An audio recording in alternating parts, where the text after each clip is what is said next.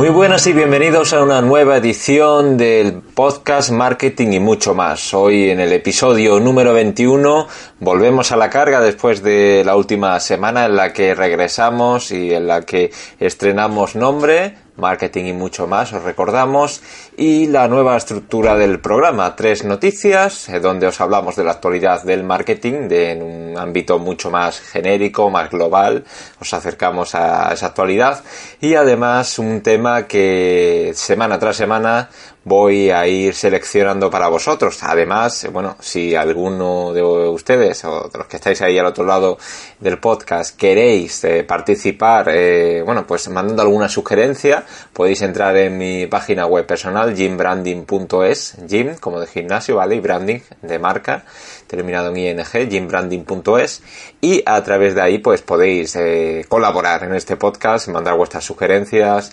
y vuestros comentarios y opiniones, ¿vale? Nada más, comenzamos con la primera noticia de esta semana.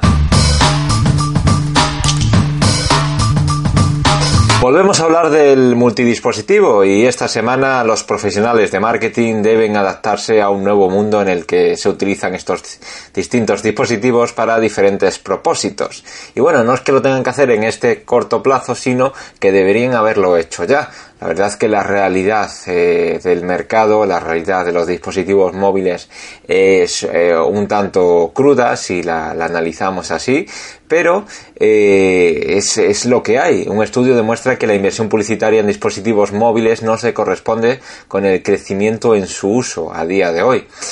Y esa es la, auténtica realidad que tenemos. Este estudio habla de que existe un incremento significativo en el número de dispositivos conectados en nuestro país, eh, con un 152 millones en 2016. Y eh, el, caso es que esta, esta agencia que ha realizado el estudio cuenta un poquito de que el tiempo dedicado a utilizar los dispositivos móviles ha superado al que es empleado en equipos de sobremesa eh, según la agencia Rocket Fuel. Y claro, esto nos genera ciertas dudas. Eh, decimos, oye, si esto es tan evidente, por qué no se invierte tanto en publicidad si ha empezado a superarse eh, el uso ¿no? de dispositivos móviles frente a equipos de sobremesa. Y tal vez la clave esté en, la palabra, ¿no? en analizar todo al detalle. Y resulta que hablan del tiempo dedicado a utilizar dispositivos móviles, pero dentro de este estudio habla de que, los equipos eh, de marketing eh, no están todavía teniendo en consideración este cambio a, dispositivos móviles por una simple razón de peso. Eh, ya que la mayoría de las impresiones hoy día, eh, ojo, hoy es 20 de junio, eh, aproximadamente eh, están en torno al 82%, todavía, todavía se sirven en sistemas de sobremesa, ese 82% frente eh, al resto, al, 18% que son en dispositivos móviles, pues todavía genera un poco de, mm, de resistencia ¿no? a, que las empresas inviertan en o generen grandes inversiones en, en publicidad móvil.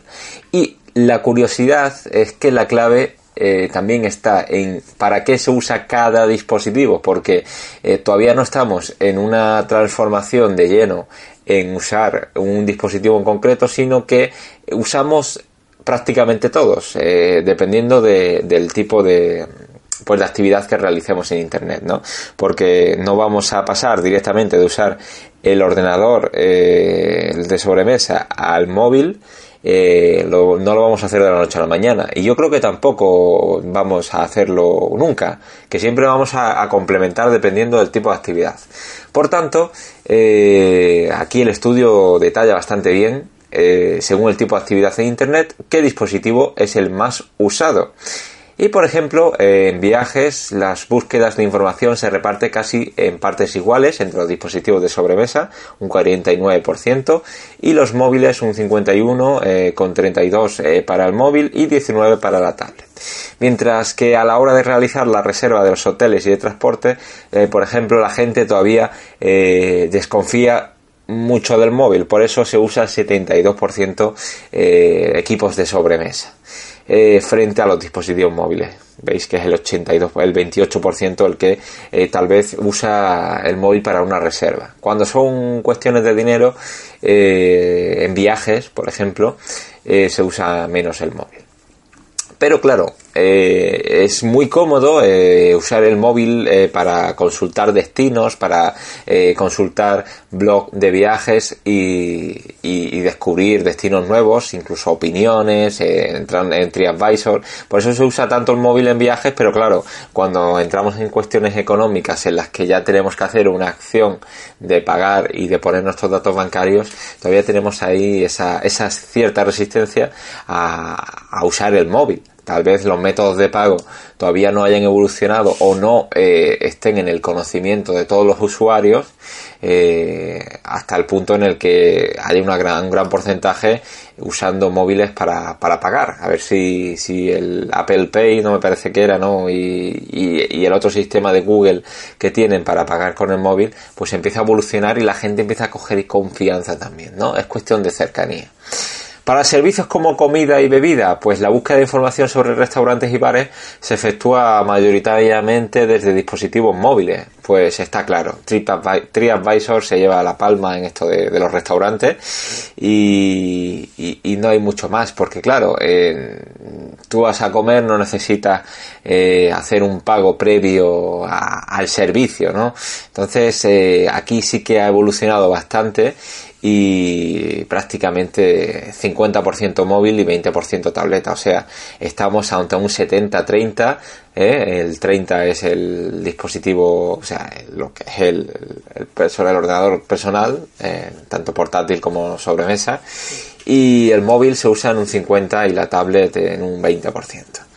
Y en automóviles, que es la tercera actividad más, eh, eh, pues, eh, que más se usa, o para la que se usa Internet, pues la búsqueda de información y compra de piezas para vehículos va a sorprenderos, pero se, realiza mayoritariamente en dispositivos móviles. 41% en teléfonos, 16% en tablet, todo esto frente al 43% en equipos de sobremesa. Sin embargo, a la hora de consultar los sitios web de las marcas de coche y motocicletas, el 85% lo está haciendo desde dispositivos de sobremesa. Tal vez este, este análisis eh, corresponda también a la realidad eh, web de las páginas corporativas, ¿no? En las que la experiencia del usuario esté muy enfocada a, dispositivos de sobremesa, a ordenadores personales o no, o tal vez porque nos interesa ver eh, con máxima calidad un coche y es una compra donde eh, nosotros vamos a emplear eh, grandes grandes recursos económicos y queremos verlo con pues a máxima calidad y con la mejor experiencia. Porque hasta ahora aunque una página web esté adaptada a móviles o a tablets eh, la experiencia, digámoslo así, ¿no? La experiencia eh, del dispositivo mm, de sobremesa eh, aún supera bastante a, las tablets y a, a los móviles. Aunque bueno, eh, siempre hay alguna que otra, algún que otro portal web que, que, tiene una experiencia de uso bastante sorprendente, ¿no? Sobre todo ahora con esto de la realidad virtual que está empezando a evolucionar y posiblemente sea una amenaza para, para muchas, para muchas empresas o para muchos desarrolladores webs.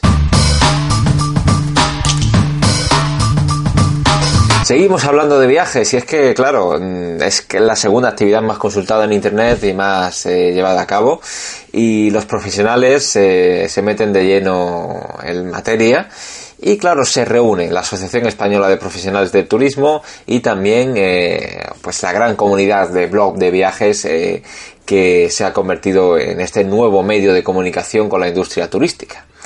Es importante saber, ¿no? Eh, la influencia que pueden tener estos, eh, estos bloggers, algunos son periodistas, otros son aficionados, pero que a, fin de cuentas eh, son personas que, que, conectan el mundo eh, profesional, el mundo del turismo, eh, con el usuario final que es el que va a consumir el servicio turístico.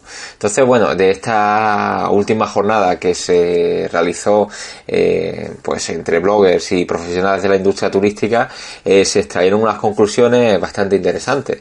Y es que estamos ante una evolución en la comunicación. Los blogs se han convertido en un nuevo medio que gracias a las redes sociales han ganado proyección y están revolucionando el marketing. Cada vez eh, estamos ayudando pues que personas que, estén indecisos por un destino turístico en concreto o por mm, simplemente hospedarse en un hotel o, ir a, realizar cualquier actividad turística eh, mm, terminen de tomar la decisión y, vaya incluso más preparado. Está cambiando la realidad del sector turístico y, cada vez estos usuarios están más y mejor informados. Eh, los seguidores eh, de, esta industria turística eh, son un público muy muy segmentado, están hiper segmentados, algo muy importante para confiar en un medio y además se puede medir. Esto es lo, lo, más importante de todo, se puede medir con herramientas fiables, constatables y al momento. Eh, el mundo, el, universo de los blogs de viajes eh, está en constante evolución, cada vez está empezando a aparecer más bloggers. Yo tengo que aportar mi pildorita. Eh, hace cuestión de unos meses yo he inaugurado mi propio blog de viajes con mi pareja y en eso consiste. Cada vez estamos más segmentados, cada vez nos dirigimos a un público muy concreto y mi blog, por ejemplo, por, ponerlo no para que captéis eh, eh, la idea, eh, va sobre eso. Viajarconmipareja.com habla sobre planes en pareja y sobre destinos turísticos que va dirigido a ese público objetivo, las parejas o sea, eh, más claro imposible. Eh, puede haber eh, blog de viajes dedicado a mochileros, puede haber blog de viajes dedicado a solteros. Bueno, hay de todo. Y yo creo que este nicho de mercado de las parejas eh, parecía bastante rentable, porque bueno, es un nicho que viene, o sea, es un público que viene de dos en dos y que por suerte tiene algo más de poder adquisitivo que cualquier familia. ¿Por qué? Porque son personas eh, que no tienen hijos, no tienen ningún tipo de carga económica y pueden invertir incluso eh, más recursos económicos en, sus viajes. Mm, bueno, pues eh, para ellos mismos, ¿no? Sin tener ningún tipo de preocupación ni tener que preocuparse de, de, bueno, pues de los estudios de, del hijo o de, de, la educación, de que si tiene que comprar ropa.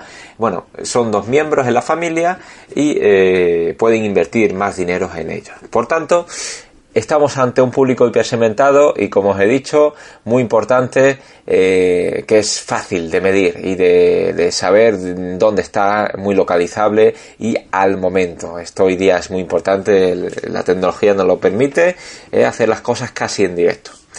Y lo bueno de este tipo de usuarios de Internet que están generando contenido son muy influenciadores.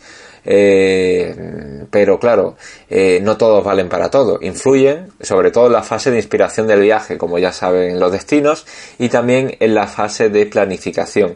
Las empresas, eh, por suerte o por desgracia, yo creo que más por desgracia, todavía no entienden bien su potencial. O sea, que mm, todavía no se genera ese feedback, esa retroalimentación que tiene que existir entre empresa y eh, escritor o mm, sí, escritor redactor de un, de un blog de viajes. Como otros medios profesionales eh, cobran por patrocinio, eh, que evidentemente es fuente de ingresos, o la promoción, pero mantienen la subjetividad por cuestión de ética y credibilidad. Esto es algo muy importante. La Asociación de Blogueros de Viaje eh, está trabajando muy intensamente para llegar a un compromiso de todos. O sea, que no por ser nuevo y por estar más desesperado por tener más dinero o ganar dinero rápidamente, tú comprometas al sector de los blogs de viajes. ¿Por qué? Pues porque, bueno, al fin y al cabo estamos generando contenido de calidad que, tiene que ser útil para nuestro usuario. Si nosotros engañamos a nuestro usuario, estamos hablando de una relación a largo plazo, medio largo plazo, ¿no? Si lo engañamos, si les decimos que un sitio es genial, que si un hotel está perfecto y se encuentra algo desastroso, pues eh, resulta que perdemos a un usuario. Pero hoy día los usuarios, gracias a las redes sociales y además a las demás comunidades eh, pueden hundirnos en la miseria, hablando mal y pronto, ¿no? Eh, pueden poner un mensaje en TripAdvisor y hundir al hotel y hundirte a ti por recomendarlo. O sea, muy claro esta subjetividad eh, que sea pues con mucha ética, ¿no? Hay que ser muy creíble y no dejarnos llevar por la ambición o por el dinero. Y bueno, la última conclusión de esta reunión, que para, la para que la colaboración sea efectiva, también es importante formarse en el nuevo entorno digital y elegir en base a investigación y conocimiento. O sea, eh, yo estoy harto de, hablar con, amigos que hablen, que abren páginas web, que abren blogs y dicen, oye, eh, pues yo quiero hablar de este tema porque es que me gusta mucho, pero claro, eh, luego el enfoque de los artículos están basados en, bueno, he ido a tal sitio, me gusta, bueno, no, hay que buscar el enfoque de lo que la gente esté buscando. El marketing es investigación. O sea, tú no diseñas un producto porque tienes un, un, o una intuición tú eh, haces un artículo, diseñas un, un, producto, ¿no? O diseñas un servicio porque hay una demanda, existe una demanda en el mercado. Y para tú saber si esa demanda existe en el mercado, lo primero que hay que hacer es una investigación. Por eso es tan importante eh, usar, eh, saber usar las herramientas que, por ejemplo, Google pone a nuestra disposición dentro de Google AdWords en la, mágica y maravillosa, eh, el mágico y maravilloso planificador de, palabras claves, ¿no? Para saber qué volumen de búsqueda tiene esa palabra o esa frase en concreto y nos dé unas sugerencias. Bueno, en cuanto a viajes, yo creo que por hoy hemos finiquitado ese tema, esa noticia que nos llamaba la atención. Un sector que vamos a seguir muy de cerca, que a mí es desde eh, mi página viajarconmipareja.com eh, me interesa mucho y creo que, vendrán datos y evoluciones del sector y que eh, trataremos en el podcast marketing y mucho más. Y ya para finalizar, eh, la última noticia habla sobre fútbol. Volvemos a la Eurocopa nuevamente y resulta que, este es un dato muy curioso porque las mujeres eh, se convierten en el target de oro de la Eurocopa. Hasta hace poquito el fútbol era un terreno exclusivo de hombres. Esto suena, suena muy machista, pero es una realidad, ¿no? Entonces, eh, a lo largo de estos últimos años eh, nos estamos dando cuenta que, es un segmento, el, bueno, pues el público femenino, que ronda ya casi el, 40% de los seguidores del fútbol. Yo creo que ya se está mediatizando todo esto. En nuestro país también evoluciona bastante bien, bastante fuerte. Y bueno, pues eh, es un público bastante interesante para una vez más eh, tratar de acercarnos a él para hablarle en su idioma y tal vez para usar una ficción como el fútbol que, que une muchos gustos, que une públicos y en este caso las mujeres para no dejarlas de lado, que el fútbol también eh, puede ser ese, ese trampolín hacia las preferencias de, nuestros clientes femeninos y, que puede, puede ser usado, no hay que darle la espalda ¿no? a las chicas y, que en esta Eurocopa yo creo que ya se están empezando a ver algunos ejemplos ¿no? de, marcas que se acercan más a, poner la figura femenina en sus, bueno, pues en sus comerciales y que incluso se dirige ya de una forma directa a ellas. Además, el deporte sigue siendo el rey en España. El 58% de los adultos en nuestro país se declara seguidor del fútbol. Ese, este porcentaje es más alto que en otros países porque, bueno, en Francia, Alemania, Italia, Reino Unido no es tanto y, sin embargo, eh, debido a la cifra de población más pequeña, no es el país con más seguidores en términos absolutos, siguiendo, situándose en 23 millones de personas. Todo esto ya sabéis que los porcentajes son muy bonitos a la hora de comentarlos, pero eh, tenemos que hablar también en términos absolutos para entender un poco más eh, de, qué, lo que de qué es lo que estamos hablando. Y es que el deporte más popular en España es el fútbol, seguido de la Fórmula 1, el tenis, el baloncesto y el boxeo. Tal vez tenga que ver en estos últimos años los triunfos de, la, selección española. Y, bueno, eh, como os hemos dicho, no podemos perder el foco tampoco de esta noticia, que las mujeres son el target de oro en la Eurocopa. No hay mucho más comentar, eh, que comentar de ello, por eso nos vamos a meter ya de lleno en el, en el tema de la semana. No te metas a mi Facebook, no te metas por favor.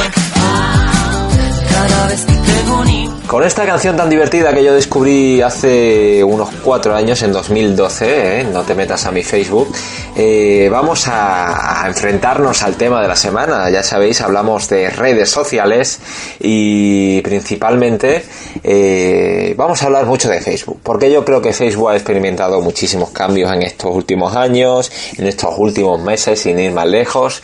Y vamos a hablar sobre estrategias de marketing para redes sociales, porque es importante importante saber qué es lo que funciona y lo que no funciona en redes sociales.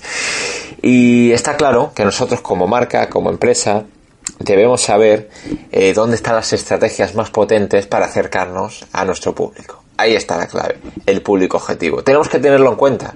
Entonces, eh, debemos conocer muy bien, eh, antes de, de, embarcarnos de lleno en cualquier red social, en Facebook, en Twitter, donde, donde nos dé la gana, donde veamos que, que, pueda, que podamos estar, tenemos que conocer nuestro público objetivo. Si somos un restaurante, por ejemplo, eh, un restaurante clásico eh, con comida eh, precisamente no barata, o sea, estamos hablando de, de un estatus medianamente alto, pues tenemos que saber que nuestro público objetivo no van a ser jóvenes con poder adquisitivo bajos, bajo y en desempleo tenemos que saber que tienen que ser, eh, por ejemplo, eh, personas de una edad media entre los 35 y 45 años, con un estatus social eh, medio alto, que, por ejemplo, deben tener un empleo y ser directivos, que su formación debe ser formación universitaria como mínimo, y cosas así por el estilo, ¿no? Entonces tenemos que conocer dónde está nuestro público objetivo. ¿Para qué? Pues para cuando nosotros empecemos a construir nuestra audiencia en la red social que tengamos que construirla, pues, eh, pues ya afinemos un poquito más la puntería. El tipo de red social donde vamos a estar nosotros, pues está claro.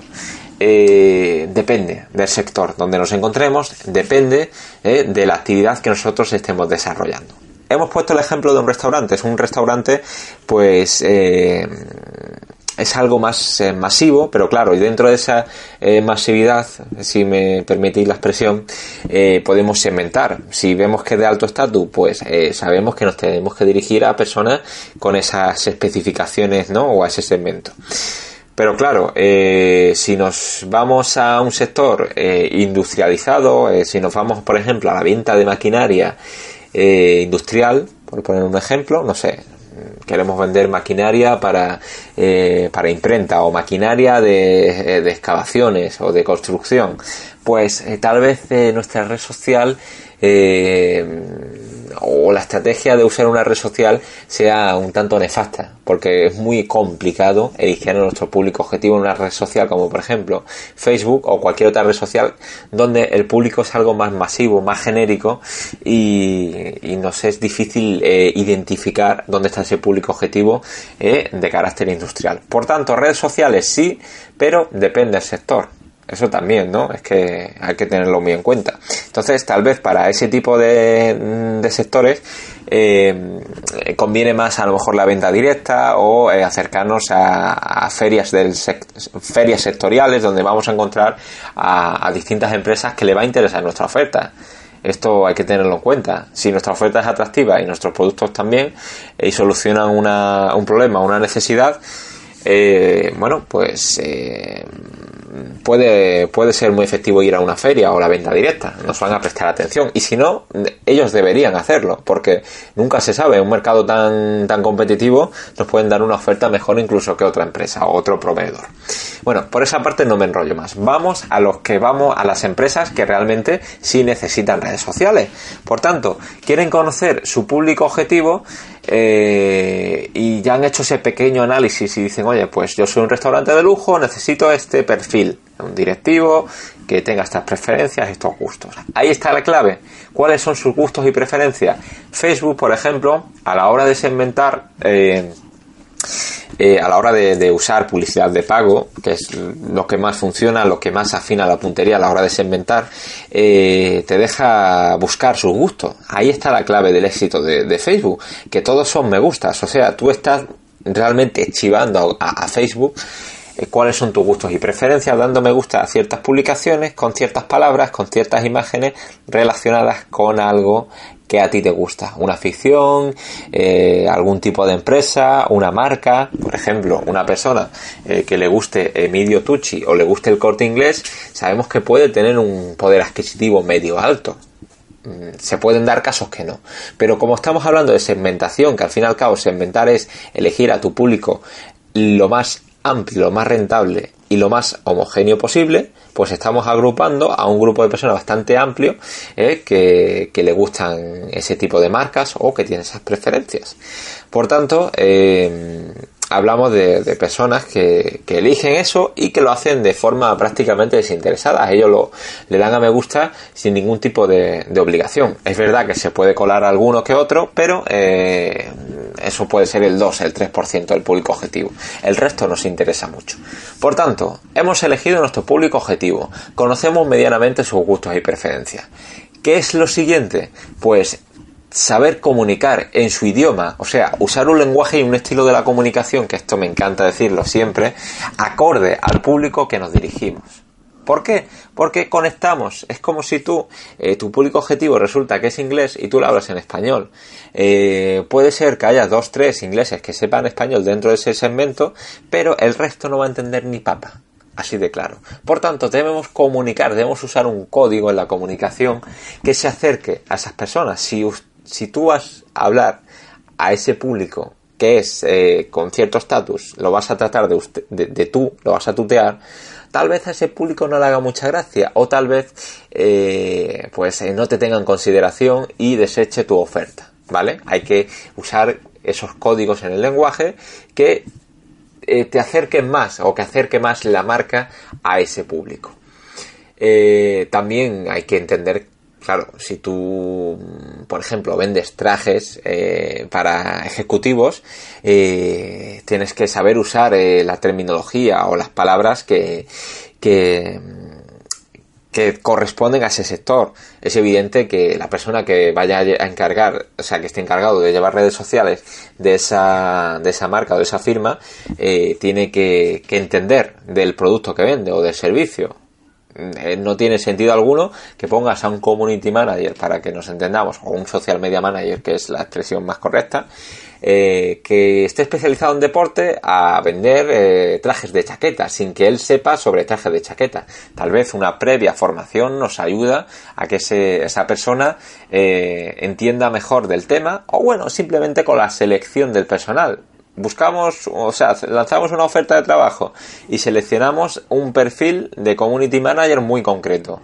que tenga experiencia en, en el sector del textil eh, dirigido a, a, ejecutivos o personal, por ejemplo, eh, dirigido a, al textil deportivo, sin ir más lejos, ¿no? Entonces, todo es cuestión de usar la terminología o el campo semántico que, que, que contiene eh, el sector en concreto del que estamos eh, hablando, las redes sociales, y eh, saberlo comunicar, ¿no? Y luego un poquito de copy, ¿no? Digamos que un poquito de creatividad a la hora de, de vender o de ofertar lo que estamos comunicando por las redes sociales.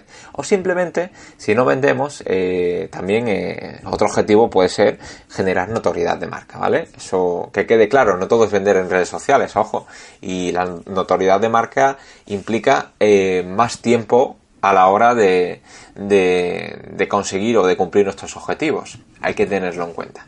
Bueno, seguimos con más estrategias, con más eh, aspectos claves a tener en cuenta con las redes sociales. Es que a la gente le gusta ver más gente. Eso es así de claro. O sea, la gente es como Vicente. ¿Dónde va la gente? ¿Dónde va Vicente? Por algo se llaman redes sociales. Está clarísimo. Entonces, eh, está muy claro que las personas quieren ver otras personas implicadas, por ejemplo, en un evento, en una maratón, ayudando, siendo eh, proactivos en alguna causa social.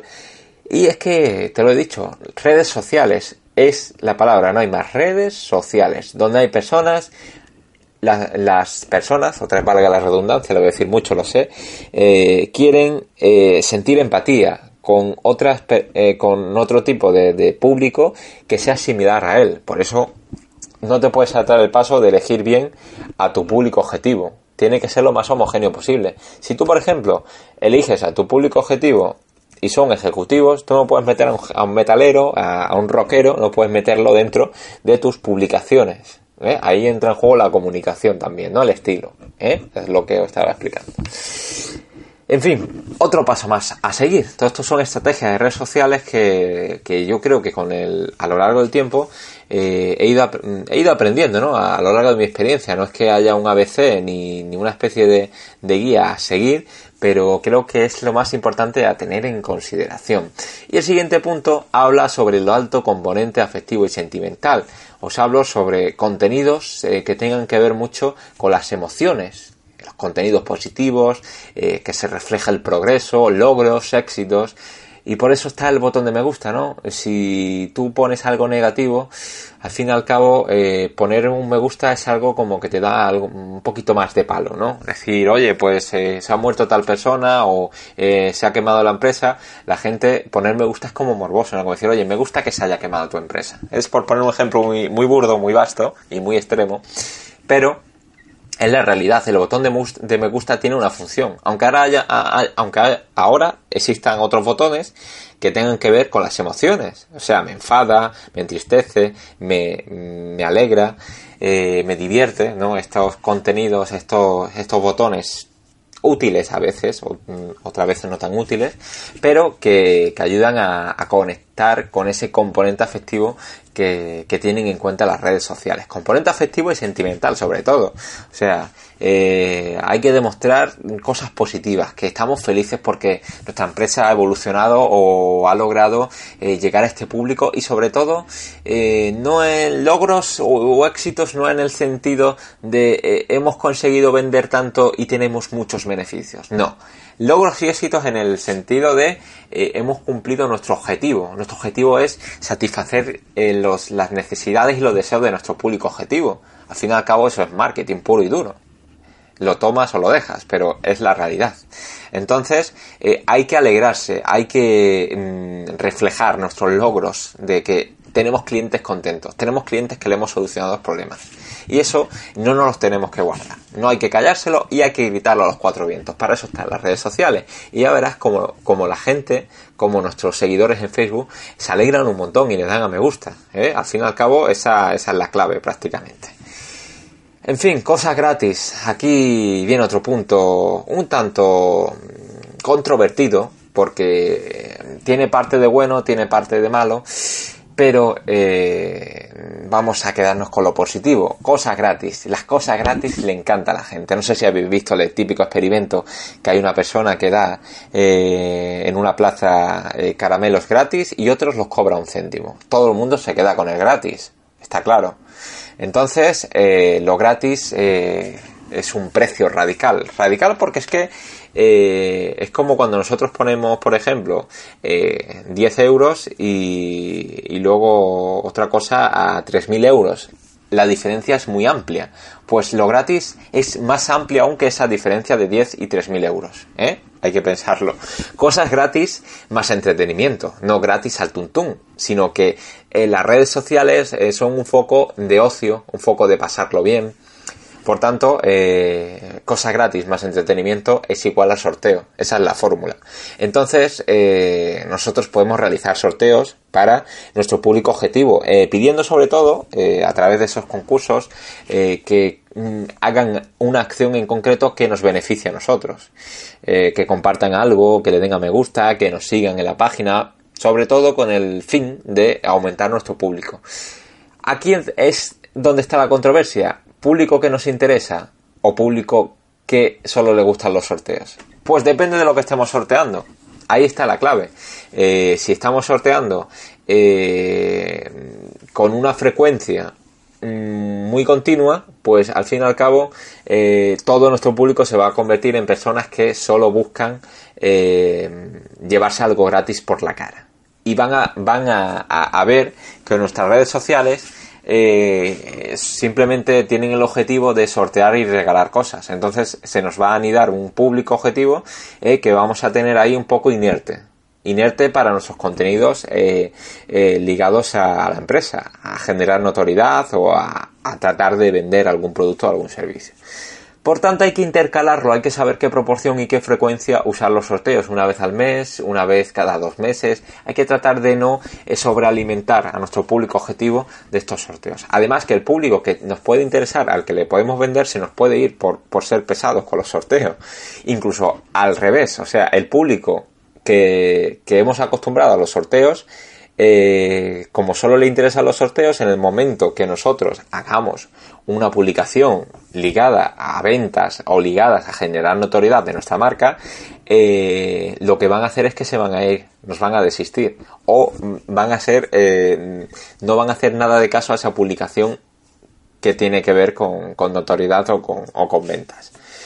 Por tanto, eh, es un arma de doble filo el concurso, depende cómo lo planteamos, eh, cómo lo planteemos, depende de, de, muchos factores y que hay que hacer con mucha cautela, ¿vale? No acomodarnos y, bueno, todos los sorteos funcionan, pues depende del valor que perciba el usuario. Si nuestro regalo mm, vale dos céntimos o tres euros, eh, la implicación del usuario va a ser baja o poquísima. Pero si el usuario percibe que ese regalo es muy amplio o ese valor que tiene el regalo, lo que se va a llevar es muy amplio, un spa, una cena, un coche, en distintos grados, en distintos niveles, ¿no? Pues eh, va a haber usuarios eh, más implicados o menos implicados.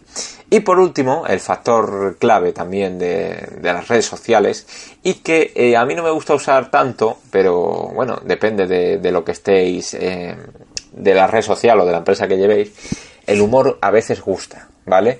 La comida gusta también, bien presentada, evidentemente. No pongáis cualquier bodrio de un plato si sois un restaurante, porque la gente eh, tanto le puede gustar un plato de comida, le puede parecer lo más apetitoso, apetitoso del mundo, o le puede parecer eh, lo más repugnante y asqueroso. Por falta de iluminación, por ejemplo, o mala calidad en la imagen. Pero sobre todo, bueno, eh, lo que os he dicho, el humor, mm, tenerlo en consideración cuando sea oportuno, algo muy concreto. Eh, un humor controlado, nada de humor negro, evidentemente, un humor más blanco, más transparente y ligado a la actualidad. Yo sin ir más lejos puse la red social, una de, bueno, pues trabajo en una radio local aquí en, en Málaga y puse una publicación de, claro, es una radio musical, íntegramente musical, nada de contenidos de información ni nada por el estilo, y puse una publicación que era eh, una imagen, era reciclada, de, de Maná, que, estaba cantando, bueno, no, era un aire acondicionado en la parte de arriba y otra de, de mana abajo, ¿no? Y ponía un aire acondicionado y pone como pudiera, eh, como quisiera, perdón, y abajo ponía vivir sin aire, pero no puedo, siento que muero. Entonces, bueno, esa publicación se hizo en días que rozamos temperaturas de casi 40 grados, un terral horroroso, unas, eh, un viento eh, cálido, pero mm, de lo más desagradable, y tuvo muchísima aceptación esa publicación, no sé si estuvo cuatro 4.000, 5.000 personas de alcance en cuestión de 6 horas y fue, fue un acierto, la verdad. Y además, como iba con la temática musical, pues eh, la gente, o sea, la publicación tuvo muchísima aceptación. Y otras dos eh, ahí os he metido la espontaneidad, o sea, hay que ser muy espontáneo y ser eh, casi en directo. Si hay algo en concreto de lo que, alguna noticia que podáis dar que, que sea muy relevante para vuestros usuarios, darla o sea, Twitter, por ejemplo, es el rey de la espontaneidad y está claro que Twitter funciona muy bien para conferencias, para charlas, para hacer seguimientos y gusta mucho, sobre todo cuando hay partidos de fútbol o cuando hay eh, distintos eventos eh, deportivos o de otra índole, donde podemos aprovechar y meter un poco el pildorazo de nuestra marca y quién sabe si nos podemos convertir en trending topic. Eso hay que, hay que valorarlo. Y por último, lo que más gusta también en las redes sociales es la naturaleza y la paz. Pero sobre todo mi consejo es que seáis naturales. O sea, mientras más naturalidad, mejor. Porque algo que es forzado, que se escapa de vuestro estilo en la comunicación, que no es algo de lo que vosotros hagáis normalmente eh, a los usuarios de las redes sociales, a vuestro público objetivo, le, china mucho. Y yo creo que estos objetivos, estas estrategias que os, he dado en las redes sociales, eh, si nos, eh, salvo el tema de los sorteos, bueno, sí, el sorteo se, puede hacer también. Eh, se puede trasladar todo al terreno offline, ¿sabes? Nos podemos bajar de la nube, nos podemos bajar de internet y todo podemos aplicarlo al marketing de nuestra, pues, eh, de nuestro negocio. ¿Eh? Yo creo que, que se puede aplicar. Así que si estás interesado en saber cómo puedes aplicar esto a tu negocio, Mm, rebobina el podcast, empieza de cero al tema de esta semana y, empieza a darle un enfoque en vez de, red social de, punto de venta y de offline. Bueno, hasta aquí el podcast de hoy. Hoy me ha salido un pelín más largo de lo normal. Yo creo que llevo ya cerca de los 40 minutos. Y desearos eh, que os haya servido todo esto de algo, que lo apliquéis todos y que os salga fenomenal, me contaréis vuestros logros si habéis aplicado algo. Eh, tenéis en mi página web jimbranding.es, a través de la página tenéis un formulario de contacto, tenéis los artículos y en el formulario de contacto, eh, como no, os agradezco que me mandéis vuestras, vuestras opiniones, que os ha parecido el podcast de hoy, si tenéis alguna sugerencia, si vosotros habéis aplicado esto de las redes sociales y creéis que hay algo más que se me escapa. Eh, y nada más, eh, ya sabéis que el formato podcast o lo que es el, canal de comunicación podcast solo crece si hay personas que se suscriben y además dejan reseñas en iTunes, por ejemplo, en ese canal. Eh, y creo que son bienvenidas ¿no? las suscripciones para que cada semana eh, creemos una comunidad más grande y estemos todos informados de lo último, de lo más novedoso en el universo del marketing. ¿Cómo no? Con este podcast llamado Marketing y mucho más, presentado por este que os habla, Daniel Ramírez, y el cual os da las gracias y, nada más. Os eh, espero que nos volvamos a escuchar la semana que viene.